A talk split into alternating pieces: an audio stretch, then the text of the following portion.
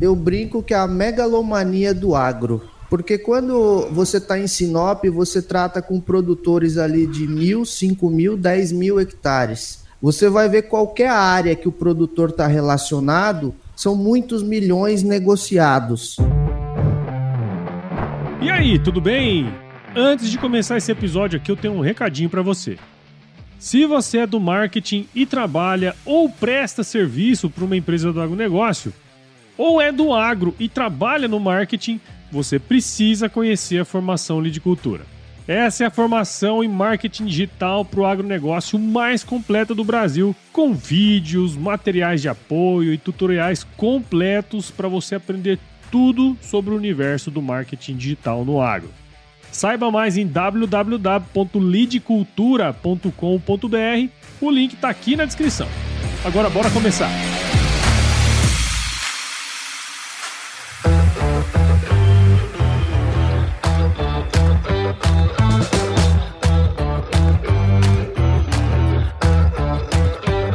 Aí, pessoa? Tudo beleza? Estamos começando mais um episódio aqui do Agro Resenha e nessa semana eu tô aqui com o Alan Ramires, que é o proprietário da empresa Mundo Irrigação. O Alan é engenheiro agrícola e ambiental pela Universidade Federal de Mato Grosso. É mestrando em engenharia de água e solo pela Universidade Federal da Grande Dourados. Meu pai nasceu em Dourados, cara. Alan, muito obrigado por estar aqui com a gente. Seja super bem-vindo ao Agro Resenha Podcast, cara. Muito obrigado, Paulo, pelo convite, o podcast aí que eu acompanho já faz um tempo. Você até já chegou a entrevistar produtores aqui da região e que eu conheço, que foram meu, meus clientes em projetos também. Muito bacana. Muito obrigado pelo convite. Olha só que legal, cara. É bacana, né? A gente que trabalha muito rodando, né? Viajando, o podcast é uma baita de uma ferramenta, né, cara? Com certeza. O podcast ele tá presente na minha vida já faz uns três anos. Como legal. eu viajo muito e no carro sempre são os momentos que eu tô pensando, que eu tô. Minha, minha criatividade tá sendo mais aflorada ali, o podcast ajuda demais a construir até pensamentos futuros meus, projetos futuros. Sem dúvida, cara, sem dúvida. O podcast é uma baita de uma ferramenta mesmo. E para você que tá aí ouvindo, já sabe aqui no Agro Resenha, porteira não tem tramela para quem busca se informar sobre assuntos ligados ao agronegócio. Então não sai daí, cara, porque esse bate-papo aqui tá muito legal. Firma o golpe que nós já já estamos de volta aí.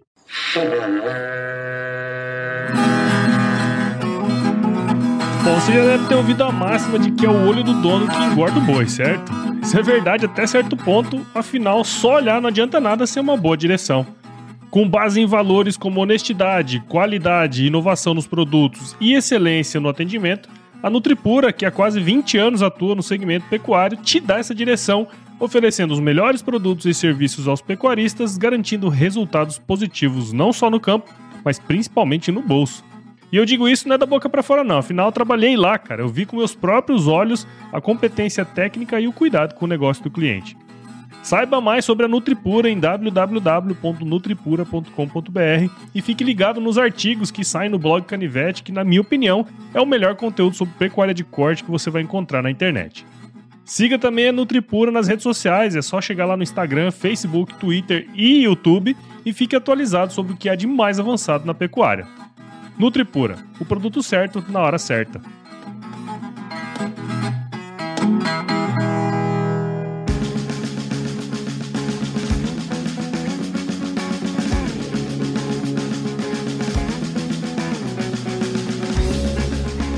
Muito bem, estamos aqui de volta com o Alan. E Alan, para a gente começar essa resenha aqui, cara, conta um pouquinho aí da sua história pra gente, meu. Bem, eu sou engenheiro agrícola e ambiental, né? me formei em Sinop, no Mato Grosso, sou de São Paulo, capital, e atualmente estou cursando o mestrado na Federal da Grande Dourados, em Mato Grosso do Sul. E hoje eu sou consultor em irrigação e atuo aí em todo o Brasil. Tenho projetos eh, região centro-oeste, sudeste, nordeste, norte. E vamos viajando aí, conhecendo o agro do nosso Brasil e do mundo. Legal, cara. Você comentou comigo antes, né? Que você até falou aí, meio que rapidinho, que você é de São Paulo capital, né? Quer dizer, você prestou vestibular e foi parar no meio da bagunça, lá em Sinop, cara. Como é que foi essa experiência pra você, velho? É, até bacana isso daí, porque minha família não tem nada de ligação com é. o agro. E o primeiro, o ano que eu prestei o, o vestibular, né? Eu fiz o Enem, foi o primeiro ano de SISU, em que possibilitou você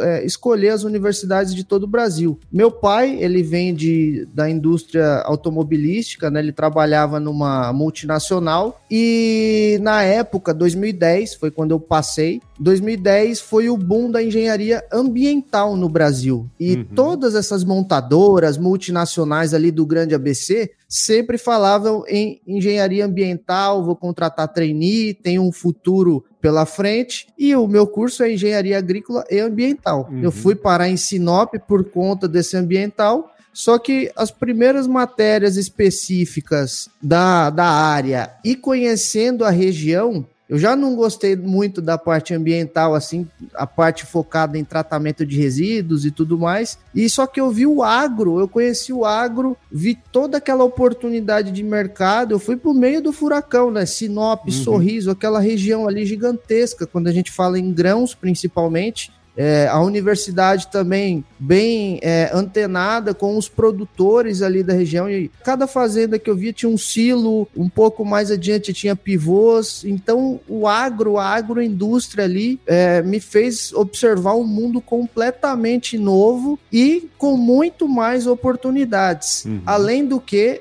eu já não me via mais em São Paulo. Para falar a verdade, eu detestava é, São Paulo capital, o ABC ali, a questão do ar, assim, eu tenho alguns problemas respiratórios que ali sempre me prejudicava. Eu estava sempre gripado. E quando eu fui para Sinop, que eu respirei aquele ar ali, fiquei tranquilo. Falei, nossa senhora, aqui que é, pode ser meu lugar aqui. Vamos ver o que, que vai acontecer.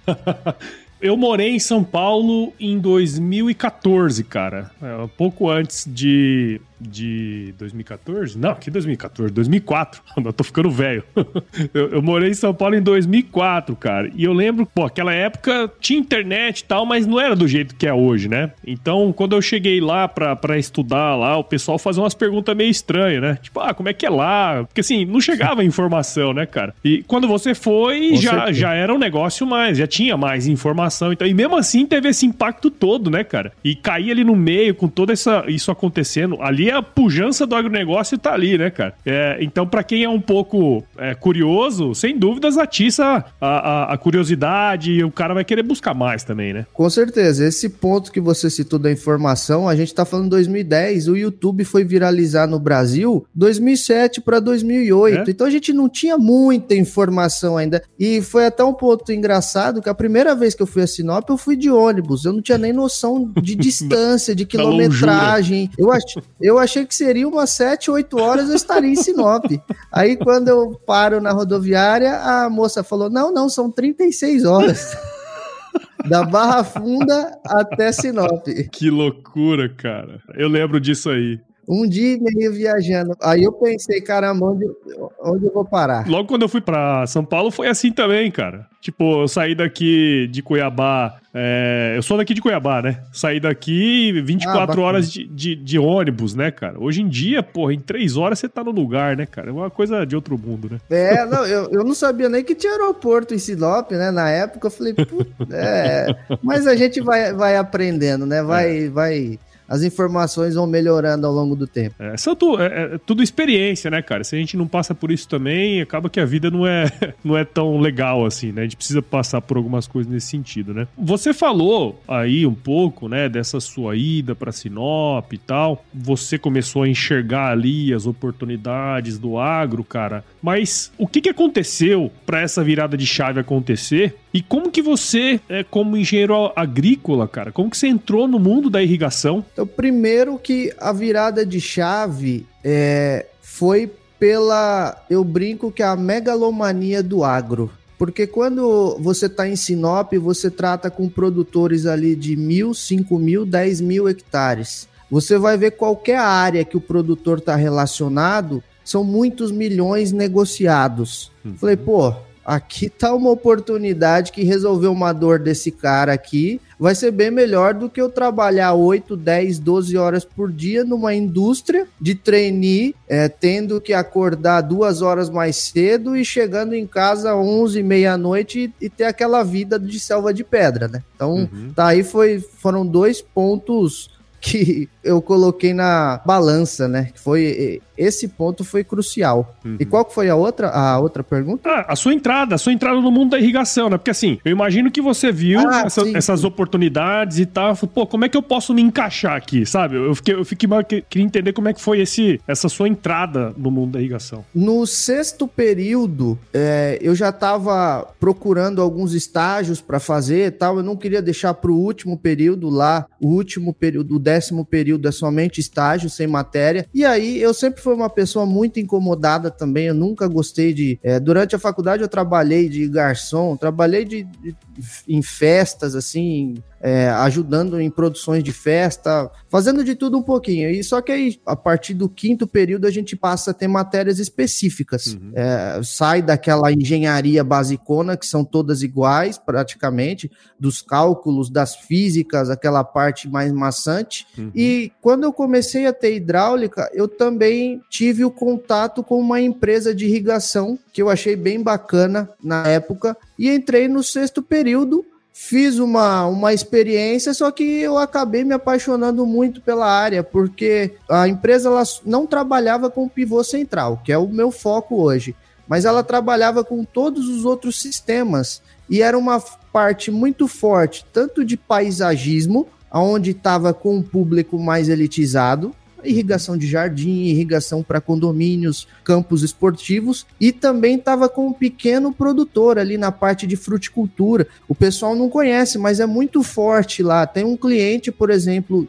de Sinop, em que a área dele fica numa cidade próxima, que na época ele tinha mais de 200 hectares irrigados de banana. Ele chegou até a construir uma fábrica de doce de banana em Sinop, lá no setor industrial. Só que também muitos produtores pecuaristas de um, dois, três hectares da parte de leite. Então tava assim, públicos elitizados, com mansões em condomínios, mas também com pequenos produtores que necessitavam da irrigação para aumentar a produção de leite. A gente sabe como que é a produção de leite no Brasil em geral, né? Sim. Então, e, e lá eles dependem muito da irrigação. São seis meses com chuva e seis meses sem chuva, né? O clima do Mato Grosso em si, ele é muito bem definido, né? E a irrigação é essencial. Legal. E aí foi do sexto período e aí eu, até o final da faculdade e até quase um ano após eu me formar, eu permaneci naquela na, na empresa. E é interessante esse ponto, né, de você estar tá lidando ali com, com vários estratos, né, assim, da sociedade. Porque, assim, muitos dos, dos ricões ali, dos milionários, também eram produtores rurais. Eu não sei se tinha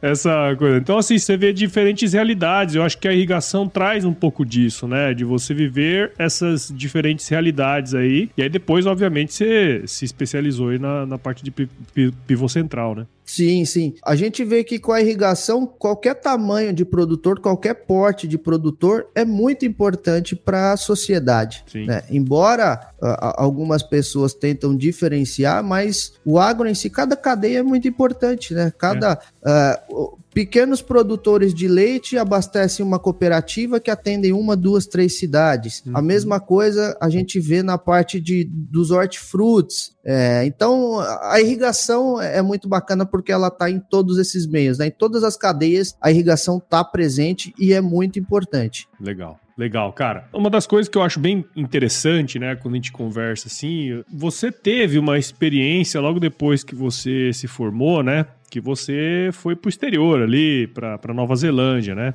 E você me contou alguns perrengues lá, tá? Mas primeiro de tudo, assim, cara, conta um pouco dessa experiência, né? Que você teve fora e levando em consideração tudo aquilo que você viveu lá, todos as, os perrengues e tal, quais os aprendizados que você tirou dessa experiência que de certa maneira você usa no seu negócio hoje, no dia a dia, cara? Como que aquilo ali te ajudou nesse processo, assim? Então, a, a minha ida para lá é assim: é, lembra que eu comentei que meu pai, de multinacional e tudo mais, e nunca, nunca tinha morrido em mim, nunca havia morrido em mim, o, aquele, aquele, aquela intuição, ah, não, eu quero trabalhar em uma multinacional, mesmo que seja de irrigação. Uhum. E eu vi a necessidade do inglês. O inglês é essencial. Hoje, o inglês em uma universidade já não te faz diferente, já é o básico que você tem que ter para poder buscar algo no mercado de trabalho. Uhum. É, então eu falei, ah, eu tenho que fazer o inglês. Vou fazer esse intercâmbio aqui, juntei dinheiro, saí da empresa e fui fazer esse intercâmbio na Nova Zelândia. Só que eu fui com dinheiro contado para um mês. Eu tinha um mês de sobrevivência lá, digamos assim. Uhum. No outro mês, é, aí eu ia ter que me virar. E foi bacana porque eu morei durante esses seis meses numa casa lá, é, a gente chama de kiwis, o kiwi, o, por conta de,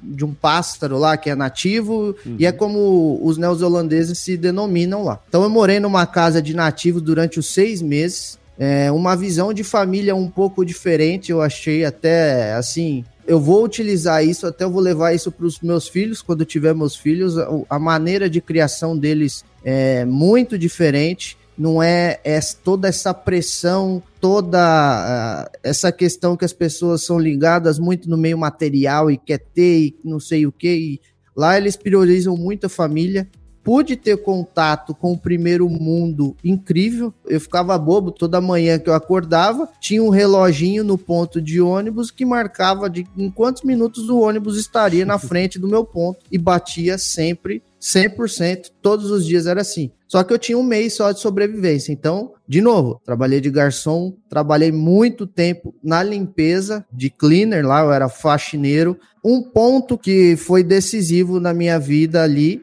o pessoal da empresa gostou de mim, eles queriam me fornecer o visto para poder ficar lá. É, os, os, vistos são contados, né? Eu fui com visto de estudante para seis meses, acabou, ou eu arrumo um trabalho, ou retorno para o Brasil, ou é, como muita gente faz lá, não encontra nada, tenta renovar para um de turismo, que se eu não me engano são 60 dias, e nesses 60 dias tenta arrumar alguém, algum sponsor lá para gerar o visto. Uhum. Eu lembro exatamente do dia que eu estava limpando um container de obra, a privada de um container de obra, que eu falei assim: não, cara, eu tô perdendo muito tempo aqui. Eu vou ficar trabalhando mais dois anos aqui, não vou poder fazer nada nesse país, e a irrigação tá acontecendo no Brasil. Uhum. Eu preciso retornar para lá. Foi quando aí, depois de muitos, muitas limpezas, muitas é, serviços como, como garçom, que eu falei, não, preciso retornar. É, não tô menosprezando de maneira alguma, foi a minha maneira de sobrevivência ali todo o tempo. Meu inglês era cru, então eu não conseguiria, não conseguiria atuar em algum escritório, alguma coisa assim.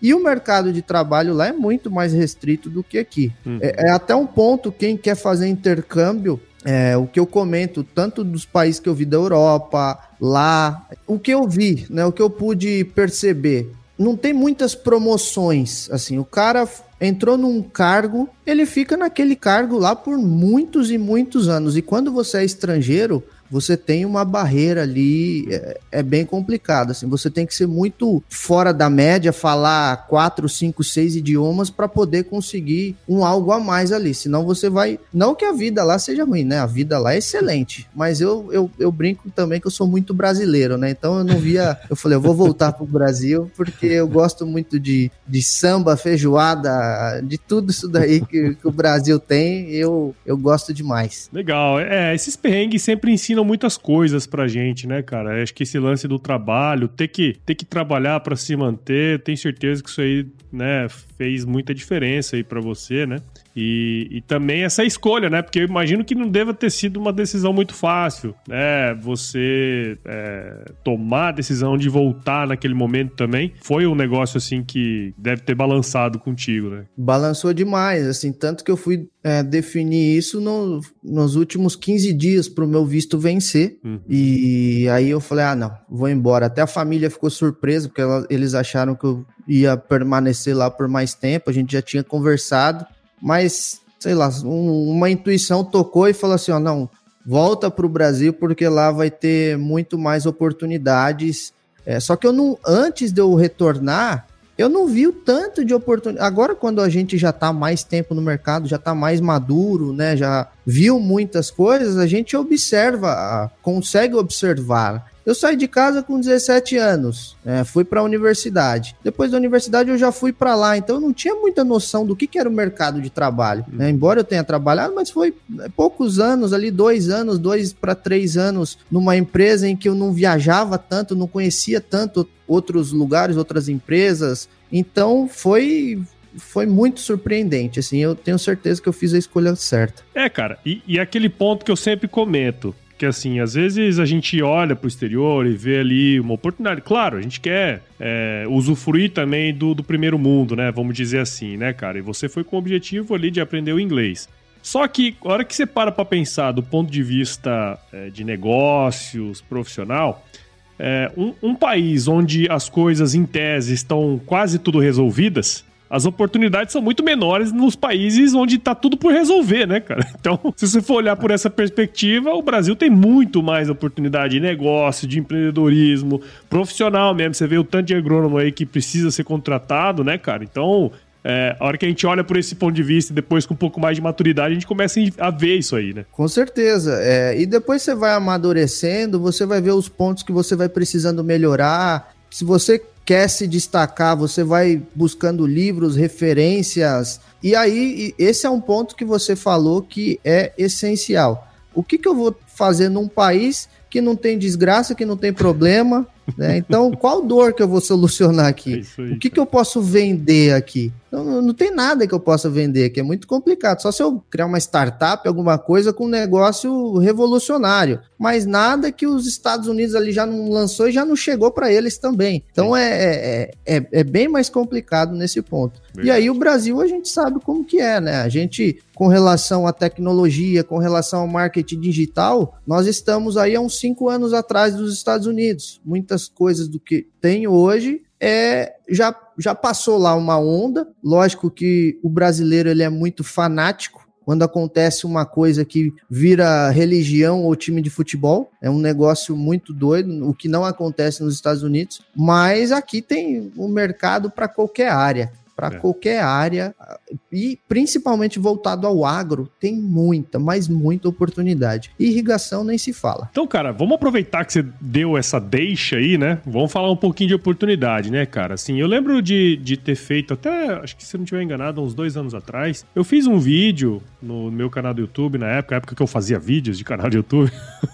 falando sobre as potencialidades, né, que a irrigação é, tem, que a gente tem da irrigação aqui no Brasil. Tem dúvidas que é muito grande, né, esse potencial. Tem muita coisa para ser desenvolvida ainda, como você comentou, né, cara? Mas fala um pouquinho pra gente, da, na sua visão, assim, qual que é o, o, panorama que a gente tem da irrigação hoje e pensando nessas oportunidades, cara, o que, que precisa acontecer para que ela seja ainda mais desenvolvida aí nos próximos anos, pensando nisso tudo que você comentou aí, cara? Olha, hoje o Brasil ele tem cerca aí, vai dar quase 8 milhões e meio de hectares irrigados. Uhum. Se a gente levar em consideração somente agricultura, o Brasil tem próximo dos 25 milhões de hectares para ser explorado. Se a gente colocar as áreas de pecuária, vai para quase 55 milhões de hectares que a gente tem para explorar. E o mais interessante, o Brasil tem muita água. O recurso aqui, não só dos rios, mas quando a gente fala de lençol freático, a gente está falando do Urucuia, a gente está falando do aquífero do Guarani. Então, o nosso potencial hídrico, eu acredito que seja o maior do mundo. E se a gente fala em segurança alimentar mundial, e fala em irrigação, a gente está falando de Brasil. Uhum. Se a gente olhar para os nossos vizinhos mais próximos com relação a grandes produtores é, de grãos e tudo mais, é, a gente olha, Estados Unidos já abriu tudo o que tinha para abrir de área. Se a gente olha para a China, a China sofre um problema com água tremendo. Se a gente olha para a Índia, os problemas ambientais lá são catastróficos. Então, o Brasil aquilo lá que Getúlio Vargas falou lá em 40 que é o celeiro do mundo, realmente é o celeiro do mundo, cara. O Brasil tem muitas oportunidades. Qual país no mundo que consegue fazer três safras, que consegue produzir continuamente? Aí tem lugares com irrigação que já, fez, já fizeram até quatro safras em um ano, dependendo das culturas, dos tratos culturais que você está realizando. E é um mercado em extrema expansão. Da pandemia para cá, o mercado da irrigação deu um salto tão grande. Os valores dobraram de vendas, né, de, de maquinários, de sistema. A gente saiu de patamares, vamos falar de soja e milho, que é o carro-chefe. É, eu trabalhei durante seis anos numa cooperativa. Eu lembro do produtor negociar milho a 14 reais a saca. Sim. Hoje a gente está falando de 80, 90 reais a saca. Então, os valores de commodities deram um, um tombo tão grande e os custos do produtor rural não foi é, equiparado a esse valor de venda.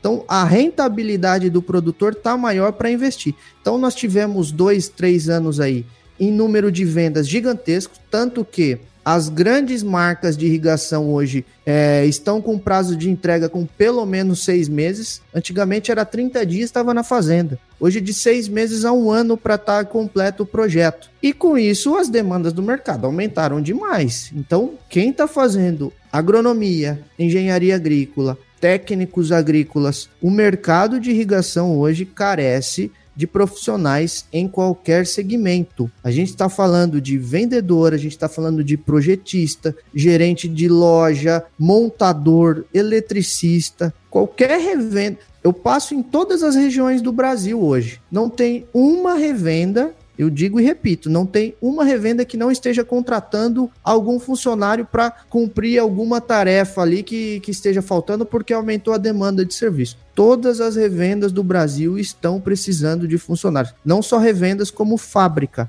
As fábricas também estão precisando de funcionários. E quem estiver nesses cursos aí, fazendo esses cursos, com certeza vai ter uma boa oportunidade no mercado de irrigação. Um negócio muito louco que você fala, né? Porque assim, a gente tem falado muito aqui sobre essa lacuna que existe, né? Essa falta de profissionais que estejam aptos, né, cara, para trabalhar na indústria, né?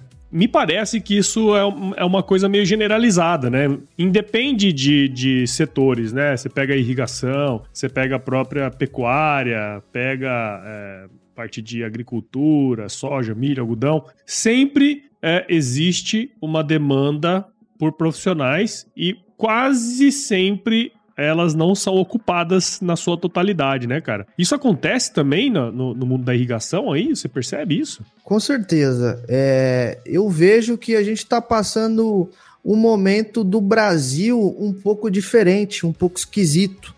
Né? Antigamente, é, tem até um, um estudo do, os neurocientistas falando e tudo mais, antigamente a gente tinha gerações de 20 e poucos anos. Hoje a gente fala a cada sete anos muda uma geração. E essa geração que está vindo agora, com mais essa tradição de cultura woke americana tal, parece que o pessoal não está querendo ir muito para pegar no pesado. É, uhum. eu, eu percebi uma mudança um pouco. Por exemplo, eu saí de São Paulo, fui para o Mato Grosso, fui para fora, hoje estou no Mato Grosso do Sul, rodo o Brasil. E a geração mais nova, eu não estou vendo muito isso acontecer. E a gente está vendo a faixa etária do Brasil, uma população um pouco mais envelhecida. Eu creio que daqui a alguns anos ali pode ter até uma, uma, uma um, um, sério risco ali de uma falta de mão de obra que pode comprometer muito a produção brasileira, assim, no geral. Todo, não só no agro, mas em todos os mercados. É um ponto até esquisito, assim. Tem que ser uma análise bem mais profunda quanto a isso. Mas todos os setores têm essa demanda aí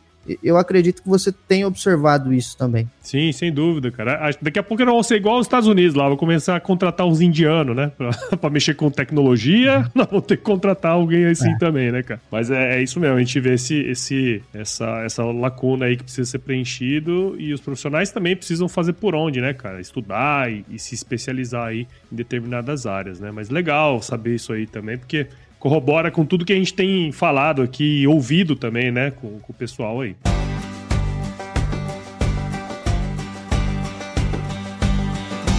E aí, tá curtindo o bate-papo, cara? Espero que sim. Mas eu tô passando aqui para te dar um recadinho. A missão da Stoller é transformar conhecimento em inovação para a agricultura, gerando valor a todos os envolvidos. Por mais de 50 anos, ela transforma conhecimento em inovação no esforço de impulsionar as culturas a alcançarem seu máximo potencial genético e atingir altas produtividades. E quando se trata de conhecimento, você pode encontrar tudo sobre fisiologia, nutrição e biologia de plantas no podcast Campo On, produzido pela Stoller. Lá, um time de especialistas aborda assuntos relacionados às principais culturas agrícolas e, como você já sabe, você pode escutar quando, onde e como quiser. Aprimora o seu conhecimento no site da Stoller, o www.stoller.com.br. Lá você vai encontrar vários artigos técnicos e o link para assinar o podcast Campo On no Spotify. Lembre-se de seguir a Stoller no LinkedIn, Instagram, Facebook e YouTube. É só procurar por Stoller Brasil. Isso é inovação, isso é Stoller.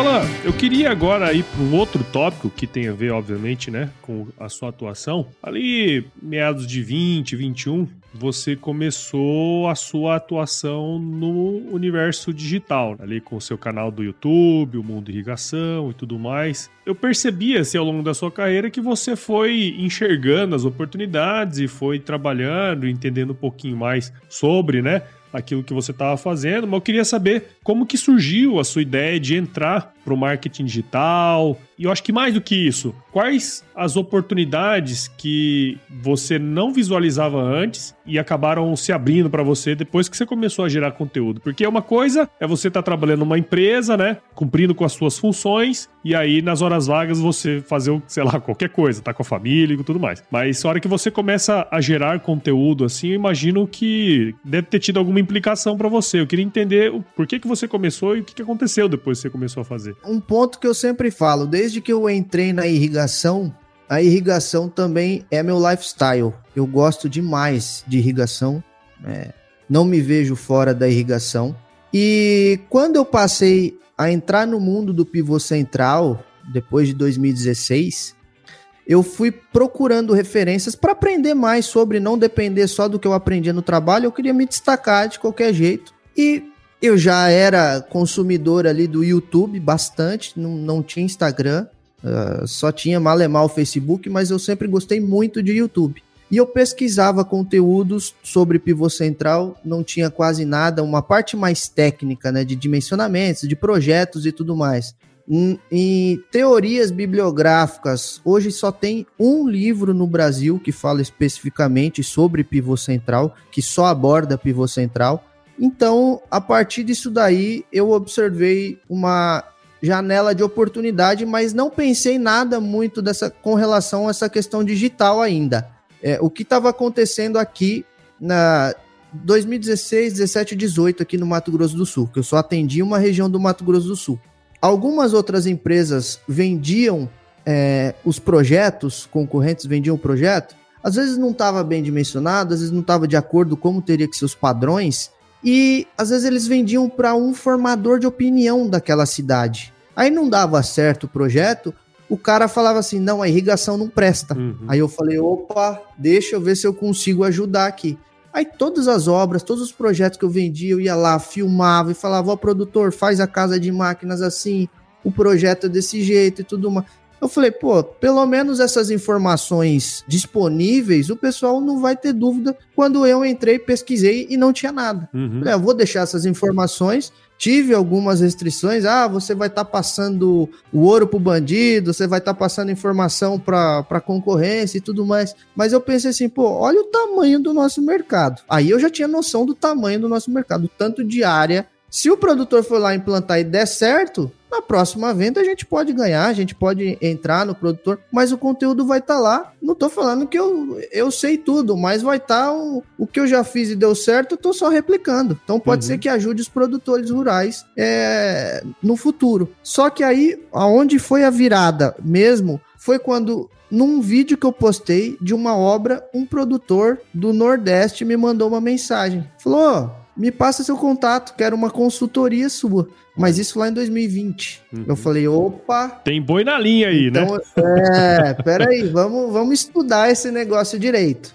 Aí eu comecei a, a, a estudar bem o YouTube, né? como o pessoal fala, estudar bem a plataforma, ver o que, que era a métrica, o que, que era a AdSense, como que eu poderia aumentar meu alcance e tudo mais. E aí em 2021 veio o Instagram também. Quando eu fui ver em questão de irrigação, não tinha ninguém assim forte de relevância no mercado. Eu falei, opa, É igual eu falo pro pessoal de outorga, quem chega primeiro bebe água limpa. Sim. Então vamos tentar fazer um negócio aqui diferente, vamos investir. Só que o que eu percebi também, que quando você mostra a cara na internet, você deve ser é o mesmo, o mesmo ponto. Quando você mostra a cara, mostra um conteúdo verdadeiro e que é curiador de alguém, você acaba tendo uma certa relevância, uma certa audiência, e o, o produtor passa a te olhar com mais autoridade naquele assunto. Uhum. E, assim, quer queira ou não, os números hoje influenciam muito na tomada de decisão das pessoas. Então, quando ele vê um cara lá, tem quase 10 mil no YouTube, tem mais de 20 mil no Instagram.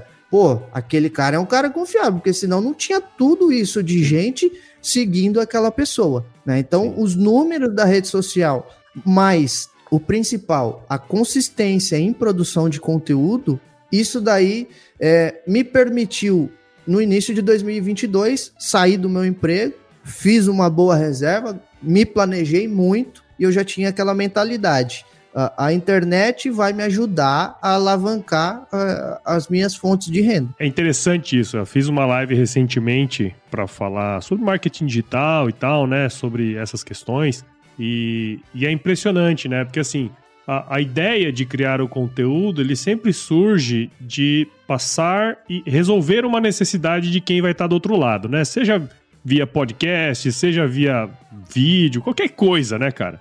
É, se você começa o seu projeto já pensando nisso, a chance de dar certo já é muito maior do que o cara que entra querendo ganhar dinheiro com isso, né, cara? Só que a hora que você vê o negócio, a hora que você tá no jogo, tá jogando o jogo, você vê que não é tão rápido assim e nem é tão fácil assim, né, cara? E aí entra essa questão da perseverança de você tá ali produzindo conteúdo, com frequência, mudando o que tiver que mudar ali dentro da rota, mas seguindo um objetivo, que é passar o conteúdo e resolver o problema de uma pessoa, né? E isso é essencial, né, cara, para quem tá na internet, porque eu vejo muita gente querendo entrar, já querendo ganhar dinheiro no mês seguinte, né? Porra, não é assim, né, cara? O ponto chave é disciplina. É isso aí. O, o porquê que eu gosto muito da internet? Lógico que você pode ter alguma pessoa que é viral ali, mas é um em um milhão. É isso aí. É do mesmo modo que um cara que ganha na Mega Sena, é do mesmo modo que você vê milionários ali acima dos. É, com menos de 20 anos. É, são,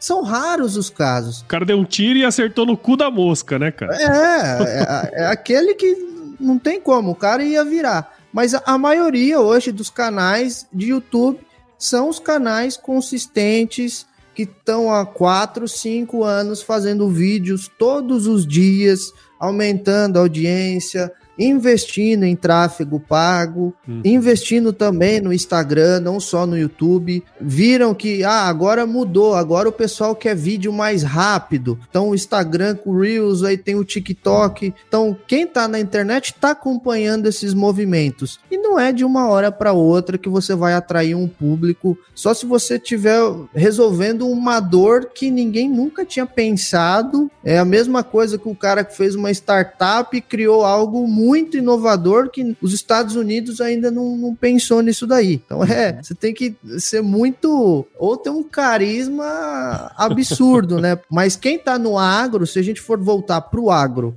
é a consistência, a disciplina de você estar tá produzindo conteúdo todos os dias e algum momento vai ter aquela virada de chave que o YouTube vai ver que as pessoas estão vendo o seu vídeo e vai começar a espalhar. E do mesmo modo o Instagram, você tem que perceber o que que seu público está consumindo de você. Eu fiquei, sei lá, um ano e, pouco com pouquíssimos seguidores. Mas aí eu passei a estudar, eu vi o que, que o público gosta. Até a questão. É, eu solto bastante Reels com informações no meu Instagram. Até a questão da coloração do vídeo, eu vi que influencia. É eu vi que o que, que tem uma tendência? Ah, um vídeo com um pouco mais de laranja, um pouco mais de terra no vídeo. Então, muito vídeo de obra, muito vídeo de, do que está acontecendo no campo. O nosso público gosta muito de ver a lavoura. Então, tem que tendenciar os conteúdos para quando você tiver, assim, coisas impactantes, colorações impactantes. Tudo isso a gente vai.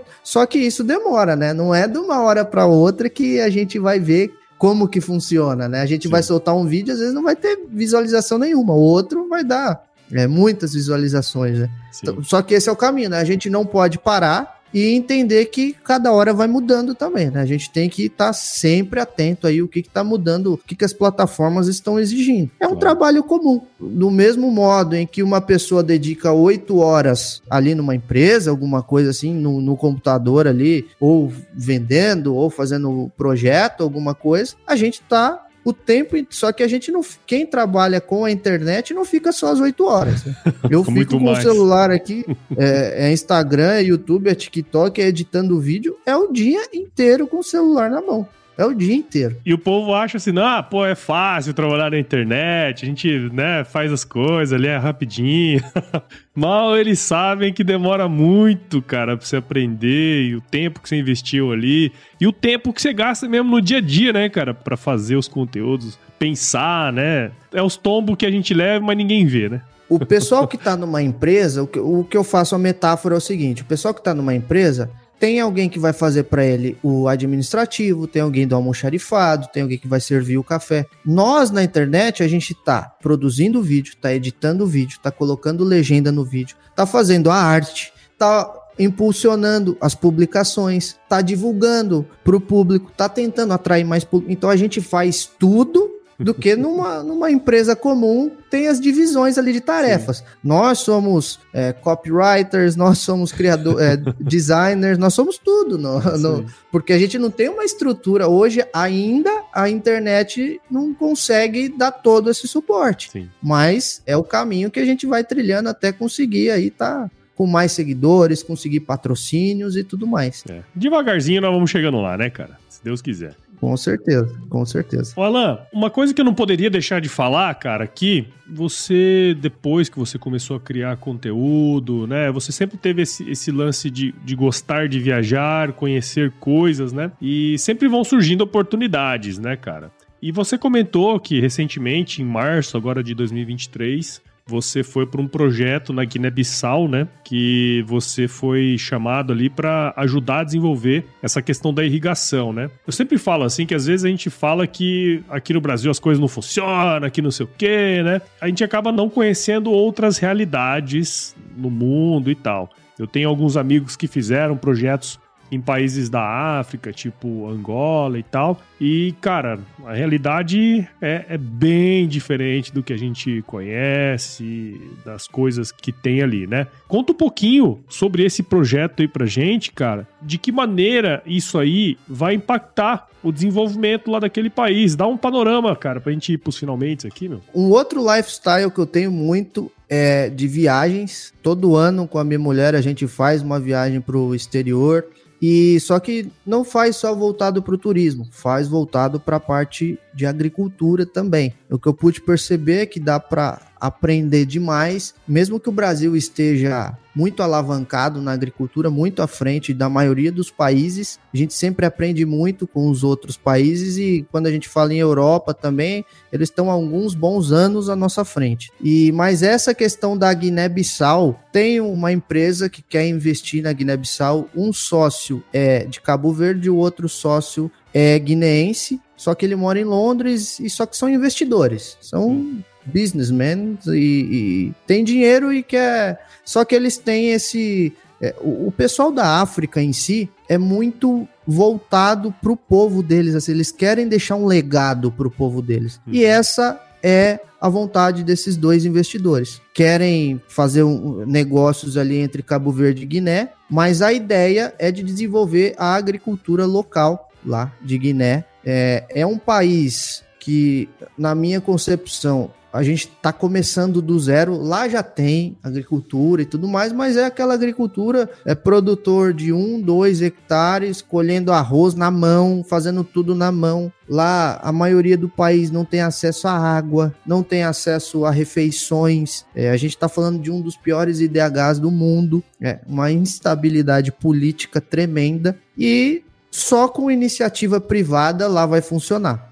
Eu até cheguei a comentar com, com a minha esposa, que ela é advogada, estudou muito essa questão de direitos humanos e tudo mais, mas ela tem uma, uma visão mais ampla das coisas. Eu falei para ela um ponto muito interessante que me chocou. Tem carros lá da ONU, tem carros do Banco Mundial, mas não tem um branco trabalhando lá. Todos guineenses e um ponto que me chocou assim, que eu vi que aquilo ali é bom para grandes investidores lá para quem não investe dinheiro lá, quem tira vantagem do, do dinheiro que eles estão colocando lá. Tem muito maquinário chinês, maquinário espanhol lá, que não sei que acordos políticos que eles vão fazendo lá que os maquinários ficam tudo é, afastados, mas enfim, isso daí, para quem for para os países africanos ali, vão perceber como que funciona um pouquinho do, do mundo em si, né, do mercado mundial. Mas o agro lá tem um potencial fantástico. As terras lá são muito planas, muito planas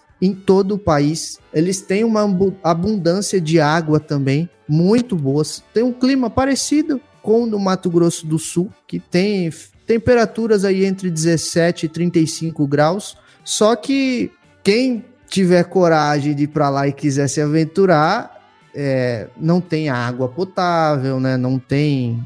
As condições humanitárias lá são muito precárias. Lá é um país eles são divididos em tabancas, como se fossem vilarejos, assim, e tem uma população muito isolada é, numa mata lá, e o pessoal tira água de poço, aquela água sem condições de tomar, e eles tomam de balde porque eles não têm água, não chega água para eles. Então é um país muito pobre, mas que tem um potencial agrícola gigantesco. Lá hoje a renda deles lá é do caju, na verdade da castanha do caju que eles vendem para os chineses. Hum. Alguns anos atrás a China entrou lá, acabou com todo o mogno que tinha no país e hoje eles sobrevivem de comercializar a castanha do caju. Eles só produzem 10% do que eles comem lá. Então, a ideia desse projeto é desenvolver a agricultura local e pensar lá nos 15 países que estão dentro da, da confederação deles, que os 15 países africanos, que é a ideia de expandir esse projeto, juntos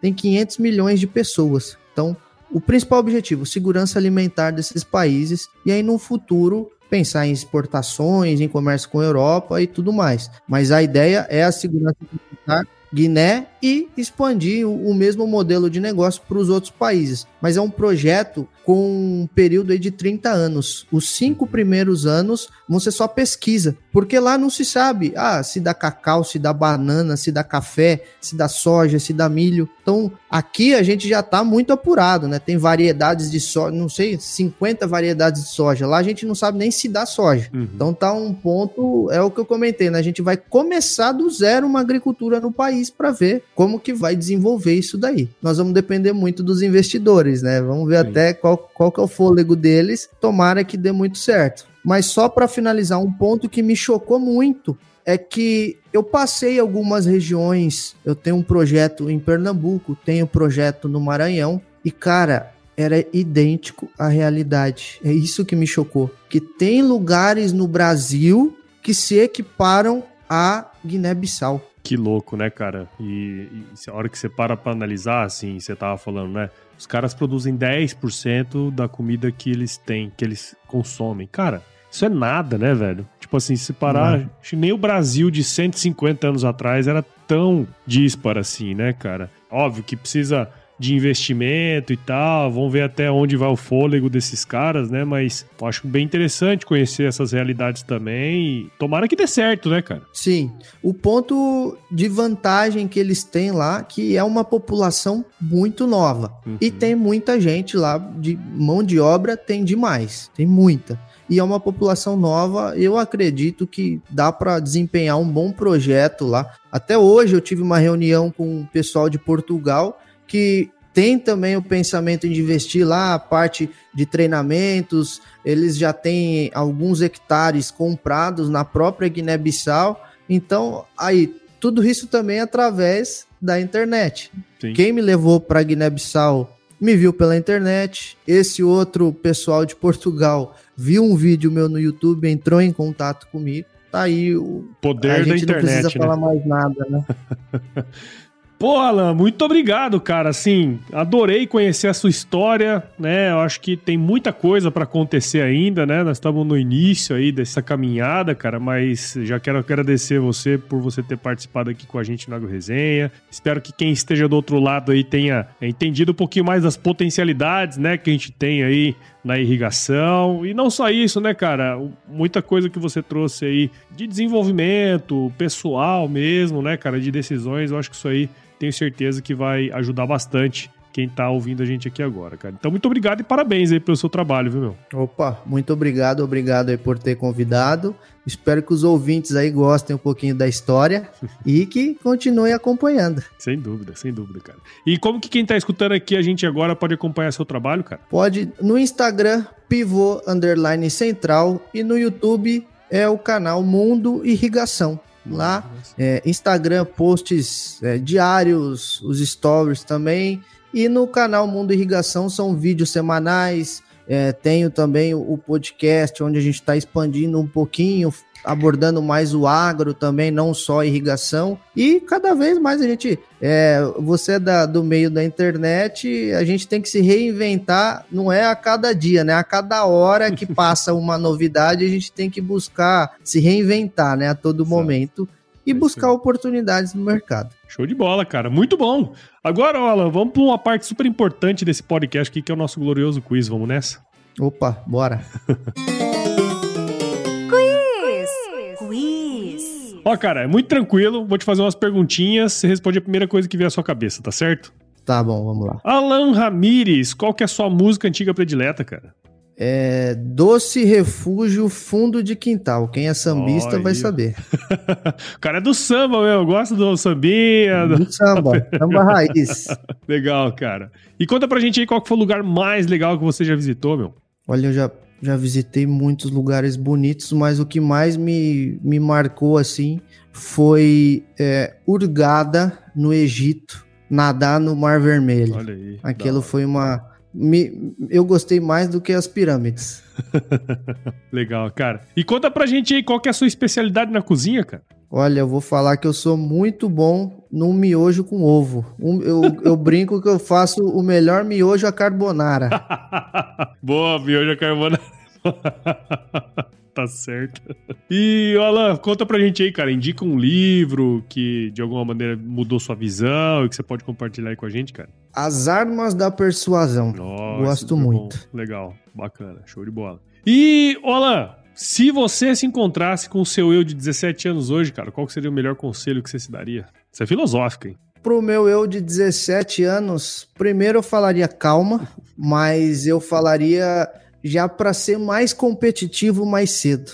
Se engana quem fala que uh, você não está no meio de uma batalha diária. Então eu acho que esse senso competitivo que eu tenho muito hoje é, de querer mudança, de querer buscar, ir atrás, é, eu, eu falaria para despertar um pouco mais cedo. Show. De bola, cara. Ao mesmo tempo que eu falaria calma que as coisas vão chegar, vão acontecer. Show de bola, cara. Muito bom então para você que ouviu aqui essa minha resenha com o Alan aqui até agora, tenho certeza que você viu o valor nela. Então considere compartilhar esse episódio com alguém aqui que vai se beneficiar desse conteúdo. O podcast ele cresce na medida em que você participa junto com a gente nesse processo aqui, tá certo? Assine o Agro Resenha Podcast nos principais agregadores aí, Apple Podcasts, Google, Spotify, Deezer, Castbox. Siga a gente nas nossas redes sociais lá também no Instagram Instagram, Facebook, LinkedIn e Twitter. Basta buscar lá por agroresenha, tudo junto. Entre no nosso grupo do WhatsApp, nosso canal do Telegram, o link tá lá no nosso site, o www.agroresenha.com.br. Escreva para contato agroresenha.com.br se você quiser mandar uma mensagem para nós, indicar algum convidado. A gente adora receber elogios e também convidados aqui, tá certo? E nós fazemos parte da rede Agrocast, a maior, mais bonita e fofa rede de podcasts do agro do Brasil. Então, se você quiser ouvir outros podcasts do agro, só colar lá em redeagrocast.com.br. Tá certo? Alan, de novo, cara, obrigado pelo seu tempo aí e tenho certeza que a galera que ouviu aí aprendeu muita coisa também. Valeu. Muito obrigado, Paulo. Espero que aprendam e continuem acompanhando o Agro Resenha aí, o primeiro podcast do agro do Brasil. Ó, oh, tamo junto, é isso aí. E eu sempre finalizo aqui, viu, Alan, com uma frase de muita sabedoria, cara, que é o seguinte, e você sabe disso, se chover não precisa molhar a horta não, tá bom? bacana, bacana. Não vai precisar de um sistema de irrigação quando chove. Show de bola.